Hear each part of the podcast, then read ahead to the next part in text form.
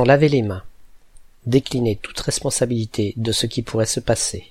Ne plus s'en préoccuper.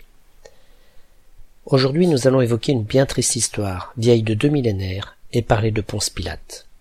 Ponce Pilate, donc, est procurateur romain en Judée, environ trente-trois ans après la naissance de Jésus.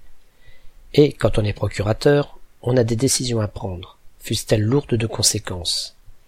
Or, cette fois-là, il doit ratifier la condamnation à mort de Jésus, alors que sa femme, à la suite d'un rêve, lui a conseillé de ne pas s'associer au meurtre d'un juste. Mais la foule excitée gronde, et Ponce Pilate voit mal comment il pourrait ne pas lui accorder la victime tant attendue.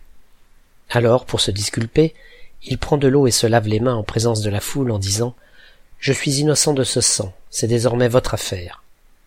Les Juifs, sans imaginer non plus les conséquences, acceptent que le sang retombe sur eux et leurs enfants, puis s'emparent de Jésus pour le crucifier.